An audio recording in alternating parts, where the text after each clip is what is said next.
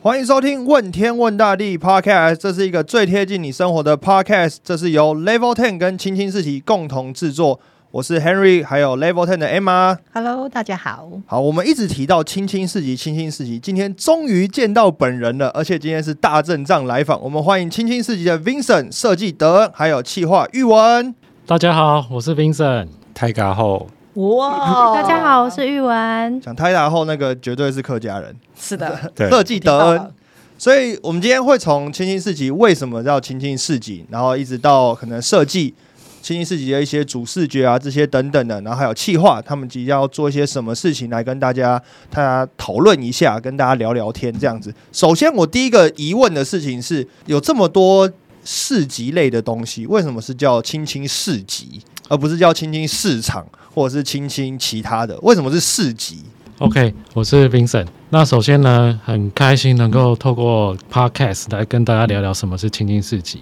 那市集的由来呢，其实要回到我们当初成立的一些核心的想法。那为什么青叫青青？那一方面就是说青青，大家都知道台台语就雄青耶嘛，然后青就是代表新鲜嘛。然后为什么叫青青？是因为它有谐音叫 kiss 嘛，亲亲嘛。哦。K I S S 金姐，啊，有。对，需要亲亲经济的，对，然后所以我们的核心的就是企业的精神就是亲爱土地，亲爱你我，所以叫亲亲市集。哦，它的由来是这个样子的。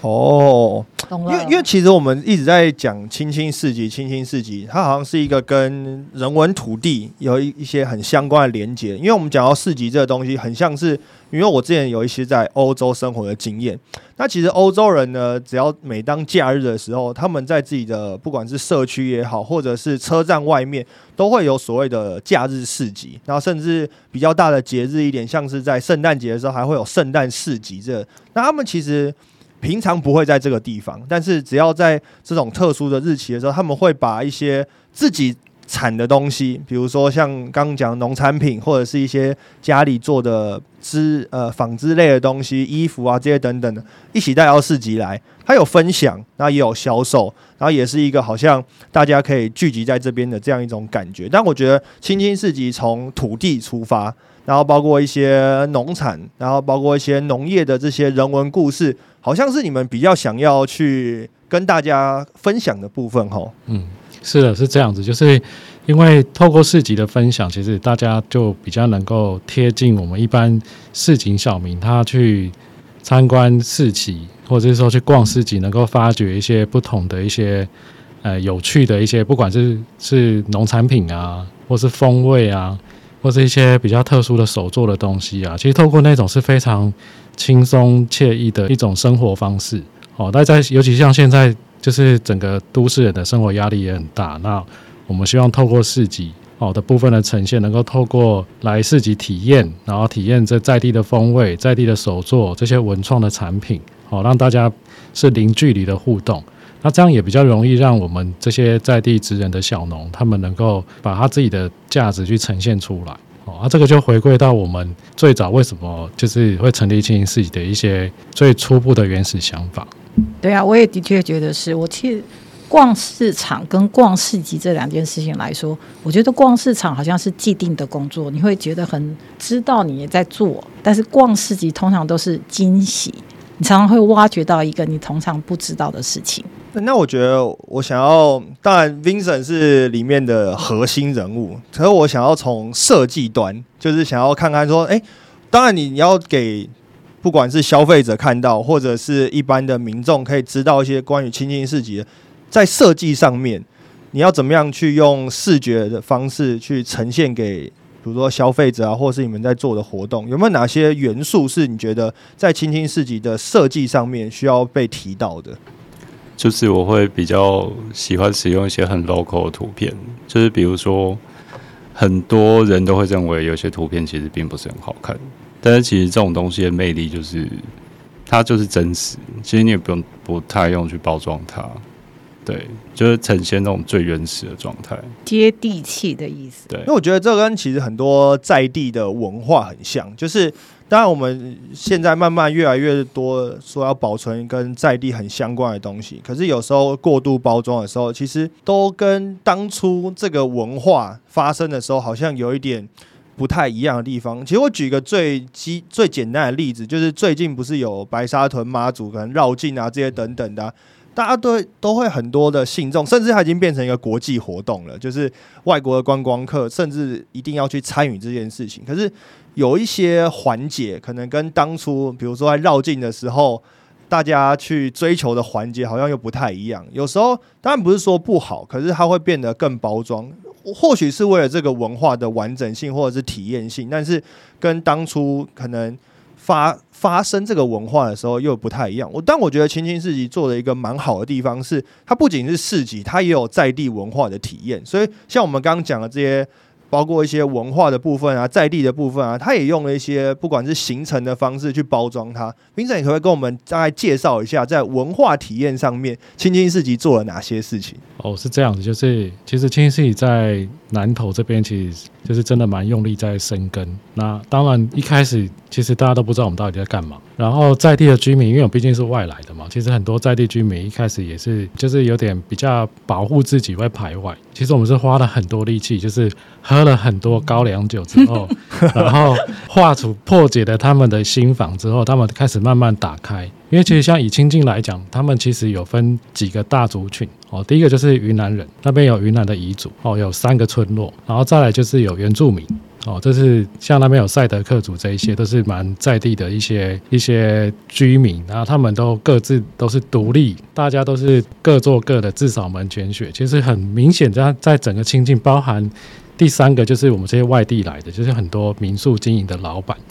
哦，或是餐厅的老板哦，他们都是。各做各的，他缺乏一个就是需要被一个整合的一个力量，把大家的心都串起来。那我们青市当初进驻的时候，其实就是花了很多时间，就是去经营这一段。那那时候刚好适逢去疫情嘛，所以我们就想说，反正疫情不能赚钱，一定会赔钱，所以就花很多时间，就是跟在地的小农啊，在地的这些业者，包含这些云南人这一边哈，然后就是我们。花很多时间跟他喝酒聊天，把很多的心房打开。所以现在我们青青市里就有几个蛮重要的一些在地文化游程的体验。譬如说，我们最早规划了像一般的茶园体验，我们特别就是介绍，就是呃，在清境这边它是个茶山，它一路到合欢山这边有有很多茶农，一直到翠峰这一段。然后我们在那边就发掘了，就是一个呃在地非常优质的小农。我们也因为他，然后我们今年又拿到比利时的风味绝佳的三星奖。哦，那这个茶农，我们就是有跟他做一些游程体验，比如说你可以去那边学习制茶，然后了解这个整个茶园怎么种植，有机茶园的管理是什么。那惯性农法的茶园跟有机茶园到底的区别是什么？然后你也可以分别出，就是这个茶的风味，为什么春天的茶跟冬天茶喝起来不一样？它的差异化是什么？甚至你更进阶的话，还可以去了解，就是说一般你喝到有农药的茶跟没有农药的茶，谁是喝得出来。喝得出来，还是身体会反映出来吧？就是喝到有农药的茶，身体会很负担。刚刚讲喝酒，先喝云南的小米酒，然后现在交朋友要喝茶，尤其是这一段的没有喝酒是没有让喝酒跟喝茶交朋友是这样，就是它是属于一个文场跟一个武场的交朋友方式。哦喝酒就属于武场的，就是要很快的融入你，一杯两杯我就要跟你认识，知道你叫什么名字，可以跟你聊上话。可是要往深入的聊，就要喝茶，因为喝酒这件事情喝不了太多。尤其是可以好几个钟，尤其是你喝的速度这么快的时候，实在是没有办法持续太久，所以这个是分阶段的。所以我觉得觉得到 Vincent 这个确实在这上面有下一点苦心哦。对，感觉到青青市集接地气是花了时间的。是，也就是说，我们青青市集真的也是文武全才。文武全才。可我刚我觉得有一个比较有趣的地方是，刚刚青青市集的 Vincent 有讲到一些包括在地的体验啊，然后包括一些特色农产品啊。如果让你挑一项，马上要跟大家介绍的话，你会挑一个什么东西去介绍给大家？如果是在地的体验的话，其实我他倒还蛮希望，就是大家到亲近农场来玩啊，不是走看绵羊，哦，其实有很多像云南人的这些风俗体验，我是觉得还挺不错的。哦，他们有一些像我们今年有做一个蛮创新的一个一个新的突破，他们一年一度的火把节，还有长街宴。哦，长街宴是十月，然后火把节是十一月。啊，这个两个活动呢，原本是亲近的盛世，那透过我们清溪市的整合，也把整个云南人的村落慢慢都集结起来了。好啊，大家现在慢慢会共同去推广，就是在地的云南的美食的体验，手做的一些课程体验，包含就是他们文化的一些一些故事的讲堂。这个东西我目目今年就是会特别这件事情，就是把它整个流程都串接起来。哎，所以这些所有的资讯都可以在青青市集的 Facebook 的粉丝专业看到相关的内容吗？没问题，所以。听众听到这边，马上手机拿出来，Facebook 搜寻“青青市集”，更多的资讯都会在上面。那刚讲到行程的部分，如果要推荐我们每集一物，在这一集我们推荐一个农产品给大家的话，Vincent 会推荐什么？哎，其实我们想要推荐的是，虽然不是云南人的东西哈，但是我要特别介绍，就是我们。把南投最优秀的得奖的一个是茶农，一个是蜂农的东西哦，啊，这个我们把它今年做日茶月蜜的一个组合，拿到南投十大伴手礼，然后同时又拿到台湾百大伴手礼，所以这个部分我们就是特别就是把它拿出来当做今天的每日每集一物，呃，推荐给所有的听众朋友啦。刚刚明晨讲这个，也可以在青青自己的脸书专业。那看得到这个商品嘛？哈，对，再帮帮大家念一次“日茶月蜜”，日茶月蜜礼盒。哇哦，感觉感觉是一个送礼自用两相宜的东西。但不过我觉得回到青青讲到青青市集这个，好像不等于传统市集哈。因为刚我们讲到很多，它是包括聚落式的啊，然后包括融合了很多不同的人文风情，它好像跟传统的市集又不太一样。就我自己了解是，它比较像是传统市集的升级版。它更像是，比如说像一些社会的题材，SDGs 啊，像是绿色永续啊这些等等的，我们把好的这些题材啊、人文的这些元素，把它融合在青青市集里面，不仅是大家互利共生，可能这些农农业的小农，他只要顾好自己的商品，可以由青青市集这边来做更多的推推广以外，这些东西跟这些商品，更多的是为了这个土地的永续。青青市集是不是有更多的？我们讲使命感在这个里面，是其实青青市集就是就是我们一些共同的这些有想法的一些人，哦，我们就是大家集结起来一起做这件事情。那当然这些事情梦想很伟大，但实际上要执行的时候，确实我们从以前做设计师啊，然后走出办公室来，确实是是有蛮不一样的一些体验。那对我们来说，都是整个团队的成长。好，那因为毕竟以前。在第二线嘛，现在跑到第一线来，其实更贴近我们消费者的需求。其实我们也回到我们以往擅长的领域里面，其实帮助相对是大的。哦，这样会变成说，我们会比较知道到底消费者在想什么。OK，那至于就是清新四级，呃，为什么是四级的升级版？确实它真的不一样，它是一个平台。哦，它这个它这个平台部分，那四级的策展是我们清新四级里面的其中一环，就是透过。市集的策展，让消费者能够体验，就是体验这些在地的这些特色产品，或者跟小农的互动。那因为传统小农的东西，他们其实不只会种，然后不会卖，对，所以这是为什么我要成立小，就是这个小农的平台的当初的一个起心动念。然后透过我们这个市集里面，它其实它不止我们帮他呃，就是做市集的策展，我们可以代销代售。好，那这个在进阶的部分，我们可以升级它的产品。我们我们有风味的一些开发团队，哦，一些专专业的一些像，不管我以前涉猎的一些米其林的主厨啊，还有这些风味的达人啊，然后甚至一些开发的一些一些大师级的这些哦手做的这些这些人物。那因为我们的工作经验快，我们就可以帮这些产品，好，透过这些优秀的这些达人，我们把它升级成另外一个。新的风味，哦，这好像就是说，从产地到餐桌都一路包，可以从头服务到餐桌的，这是很缩短中间的这个差异，跟缩短中间的剥削，是吧？可我觉得最难的地方是要跟像这种在地的农民们去做沟通。过去这些农民当然在呃产销上面或许做了很多努力，那包括现在。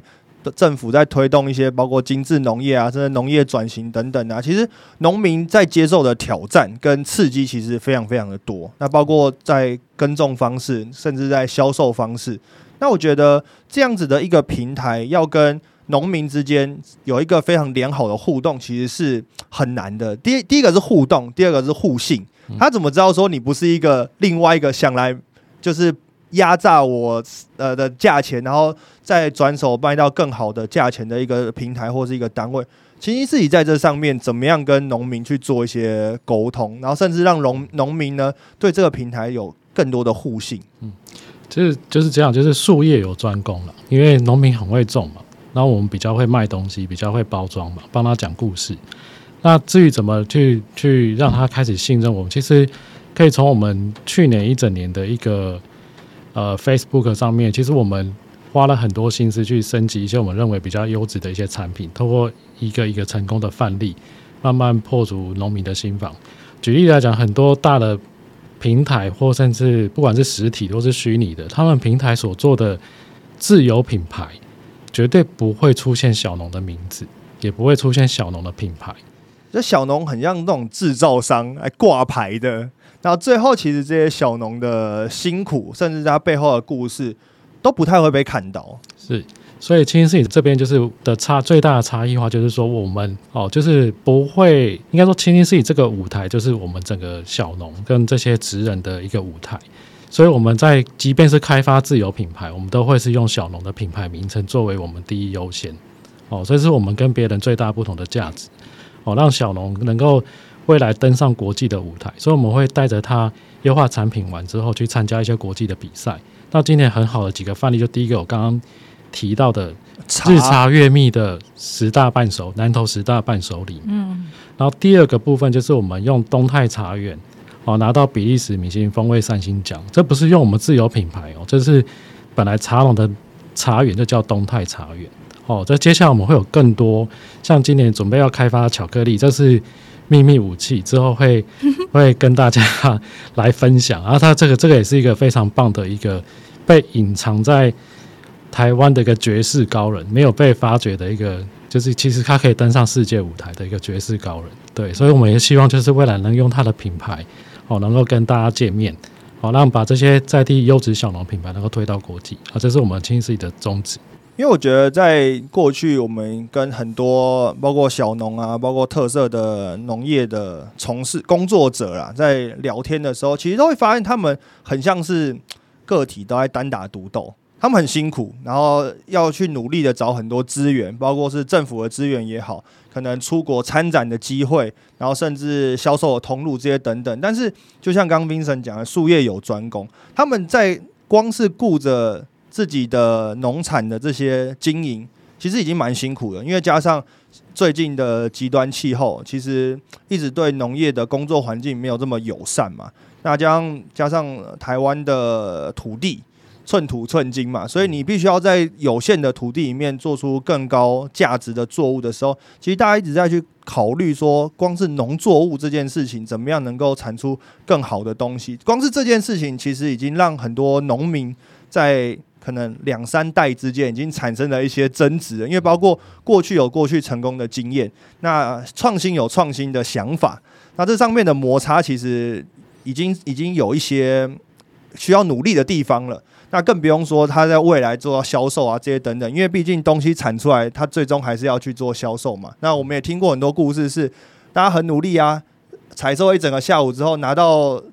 城市去卖，结果只卖了六百块钱。这种其实这种故事比比皆是。但我们要怎么样让这种故事到最后能够变成一个励志的故事？就是说，哦，我们。本来只能从六百块的一个销售，经过可能包装，经过可能清新四级的平台，甚至大家多方的整合的努力下，这个六百块可以变成六千块，可以变成六万块。我觉得这个东西就是商品的推广跟行销，甚至气化。我觉得这在上面都会扮演着很不同的角色。包括刚刚讲的市集这件事情，它可以是有形的，可以是无形的。比如说有形的，像刚刚 Vincent 提到的，可能有些云南的这些。节日可能节庆，他办一个在地的活动，诶，他可能可以聚集一些人潮，可能可以聚集一些呃厂商，甚至一些农民的产品。那无形的可能在网络上的通路，可能青青市集帮他架构好了，对农民来讲，他更需要哪一些东西？对这个 Harry 真的非常感谢你，因为你有讲到一些核心的关键。那这这也是我们为什么会想要去做青青市集的一个很重要的一个起心动念。那因为其实很多农民他就像你讲，就是他在种植上面他都已经因为气候的了，对他在气候变迁，他去解决气候所为他们带来的这些，不管是量的减少啊，或者是说太热的时候我要怎么处理，太冷的时候怎么怎么处理，水多的时候怎么办？哦，水少的时候怎么办？其实农民他其实光忙这些都已经忙不完。那当然，现在政府当然很多单位都在用很多的计划和补助他们，就是希望能够协力他们。可是回到回到他们自己本身身上，就是即便有这些补助，他他真的有时间去第一个收这些资源吗？对，就第一个去进修，他要花时间去进修。第二，一个人真的可以做那么多事吗？所以我才说，为什么我一直讲术业有专攻，因为。我们我们做这件事情，就是来分担农民的这些他们做不到的事情，好把不擅长的东西交给擅长的人去做。这也是我们团队大家一直不断在分工合作一个很重要的精神。其实青青市集也算是一个相对年轻的，我们讲平台好了。那相对年轻的这个平台，过去青青市集可能有这样子的核心理念，现在这样子执行，你觉得接下来青青市集要往哪边走？接下来其实是这样，就是我们现在在目前整个清新四级的架构里面，我们其实才完成了百分之二十。其实未来有很多事情要做。那今年最重要就是能够让更多的小农进驻我们的平台。那我也希望能够透过就是 Harry，我们在问天问大地这个 Podcast 节目，能够让更多的小农能够看见我们。哦，就是你的东西，你不用担心，都交给清新四级就好了，我后面都会帮你来处理。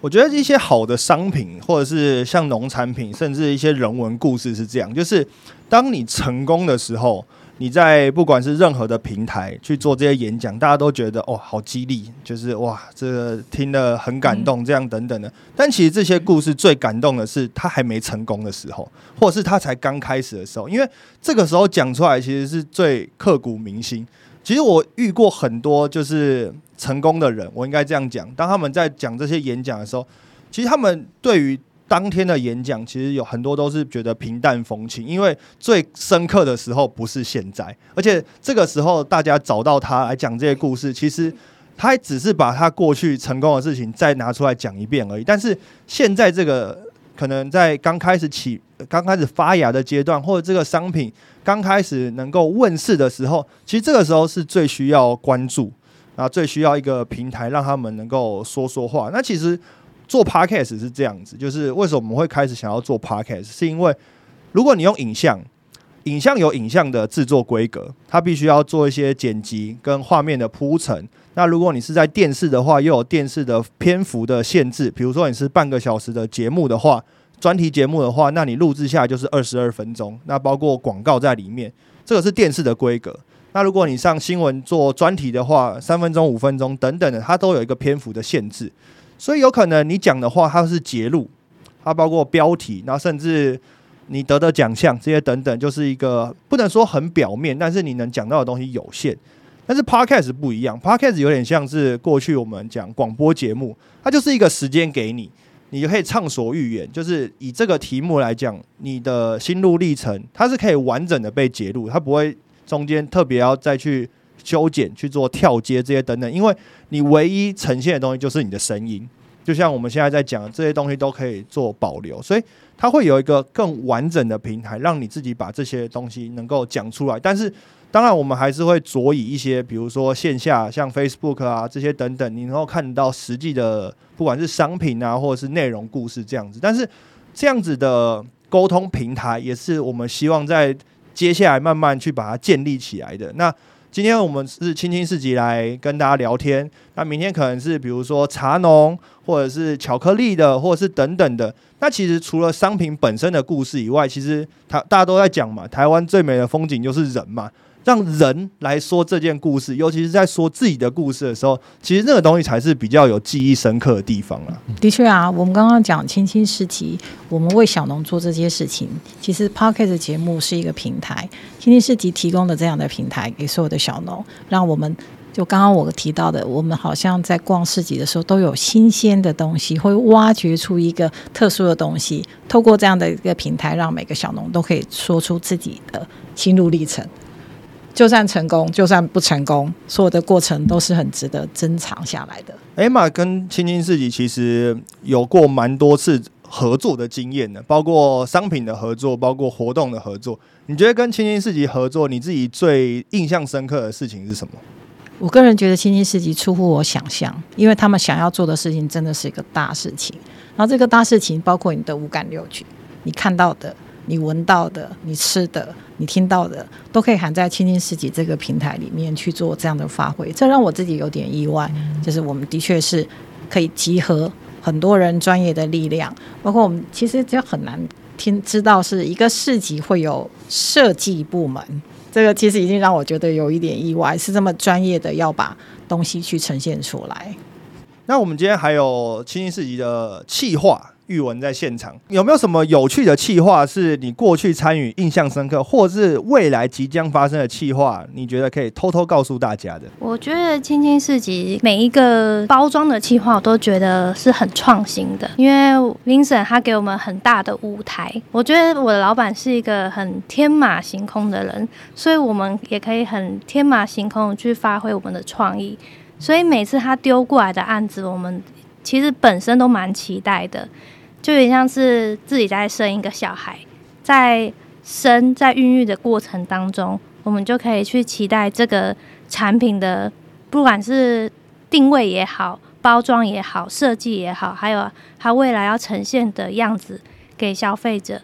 我觉得在过程当中都蛮令人期待的。然后我觉得我也要讲一下，就是。青青市集是在一个疫情当中才成立的一个新的品牌。我老板因为原本在台北开公司，在台北开设计公司，然后到他突然说我要走了，我要去，我要下乡了，我要去山上了。然后我觉得很不容易。那在疫情的期间，其实那时候是看不出来这这到底要干嘛。但是在就有点像是你看在生小孩过程当中，就慢慢等他在长大。我觉得现在疫情已经。呃，最近口罩刚解封嘛，就哎，其实有一点像，真的是新兴新兴市集有点要生出来的感觉。那我觉得蛮厉害的是，在混沌无奇的当中，去开创一个新的格局，一个新的事业提出来，我觉得很蛮还蛮不一样。因为我们也可以从一个设计的角度去跳脱出来，知道说，哦，这个产品从一级到六级。我们呃怎么样去呈现出来？我们自己也可以更明白，也可以更呃把我们想要的东西传递给消费者。哎，那这样我就有一个很有趣的问题想要问 Vincent。就是刚玉文讲说，你在疫情的时候就突然就说好，我要到山上去了。现在的你自己看回那个时候，你有没有什么什么话想要跟那个时候的自己？首先，我还是要感谢我们的团队了，就是他们还有包括我的家人，都是接受我这样子冲动。非常的 非常的任性，然后就做了这件事情。哦，那当然就是说，就是大家都很辛苦了。然后真的也在疫情，其实很多人都觉得我疯了。其实以我们过去团队的在台北二十年的经验来讲，其实我们可以做的事情很多，可以选择任何一个行业都不需要这么辛苦哦。但是为什么最终还是选择选择农产品？就是我觉得有一些缘分呐，就是说跟使命感。哦，因为我们也是也听到很多小农的故事完之后，我一直觉得我没有办法解决他的痛点。哦，过去的所有的经验值都是完全无法去解决，所以我我我我也知道，就是说他们到一般通路上面，我们自己本身就就在知道这个通路都是我们在扶持的，我怎么会不知道通路它的生态是什么？所以我才觉得说，他们进进去这些通路之后，一定是会被厮杀，然后赚不到钱，然后会被大品牌夹杀，他们永远不会有出路。哦，然后。然后，如果你要他自己去经营一个电商，电商就是流量嘛，就是流量的时代嘛。你怎么他怎么有办法去经营流量？哦，对不对？他他他有的有的小农连话都讲不出来，你要他怎么去经营流量？确确实是这样，没错。对，所以我们才会觉得说，好，我们 要从办公室走出来，真的去做一个线上线下的虚实整合。然后我们其实也没有任何政府的资源，就纯粹只是一个起心动念，我就好就去做了。所以我就那时候就是毅然决然，就是因为在清境，就是因为有个机会，然后我们觉得那边当时我们都做任何的专案都会去做一些评估嘛，然后做完评估就知道说，哎，台十四甲线那边其实是全台湾最人流人潮最多，一年有超过五百万人次，然后有将近四成是国外的观光客，包含东南亚、日本等等，这些都是必经之地嘛。然后我们其实就很很异想天开，就觉得说，啊，那我们就去那边，然后就把案有人的地方就有商机，对先去有人的地方。把案子拿下来再说。哦，就是像就是攻城略地，然后去真的去占了那个山头，才发现完全不是我想的那样。对，最那冲突的是什么事情？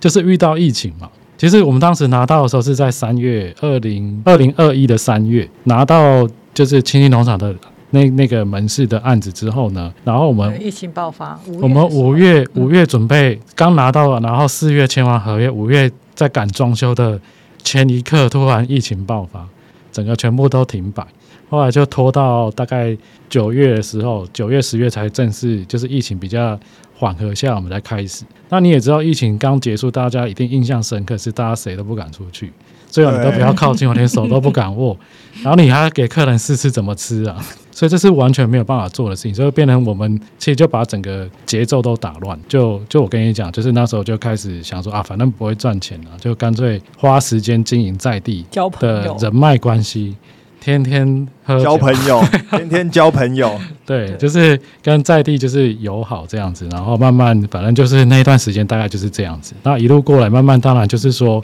现在当然跟之前是不一样，最辛苦的已经过去。那我也希望就是说，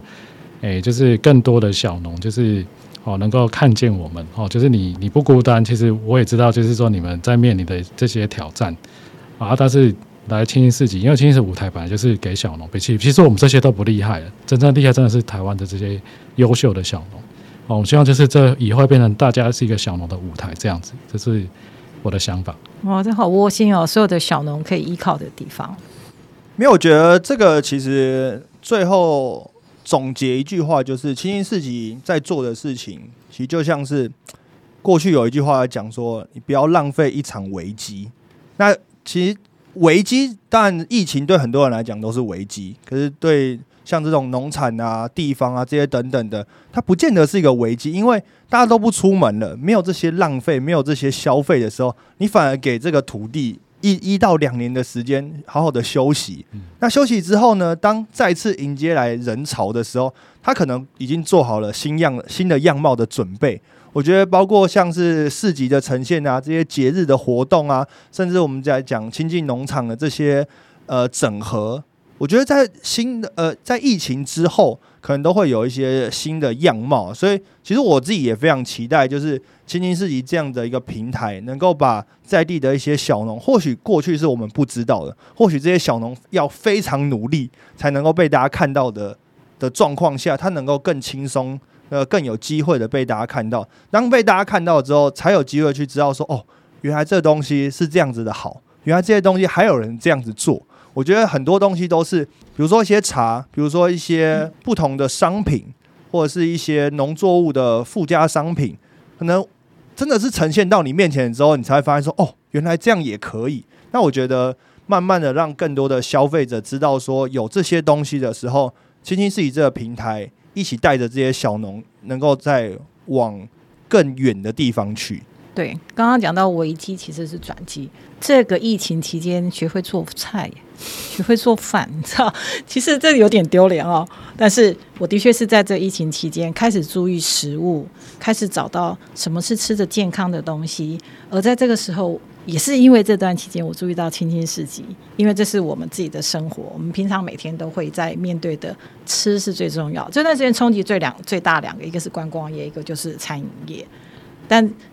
却刚刚说的，让我知道了食物的重要，怎么样做出健康的食物，所以才开开始了解到，哦，原来永续经营的部分，怎么样尊重土地这些题材。所以最后，我们其实对青青市集的一些疑惑，在这很短的三十几分钟里面，让 Vincent 给我们一些认识。包括青青市集，它其实是一个整合性的平台，它有线上的活动，那也有一些线下的活动，它有更多整合性的活动。那包括在呃青青市集的 Facebook 粉丝专业也有更多的资讯，包括一些小农的资讯，包括青青市集的资讯，包括活动的资讯，其实都可以在上面有非常完整的整理。那青青市集未来也会带来更多小农的故事，还有包括更多有趣的、精彩的活动给我们大家。那问天问大地这个节目呢，也会跟着青青市集一起发掘这些有趣的故事。那我们就下一集再见喽，谢谢大家，拜拜。拜拜，拜拜拜拜。拜拜。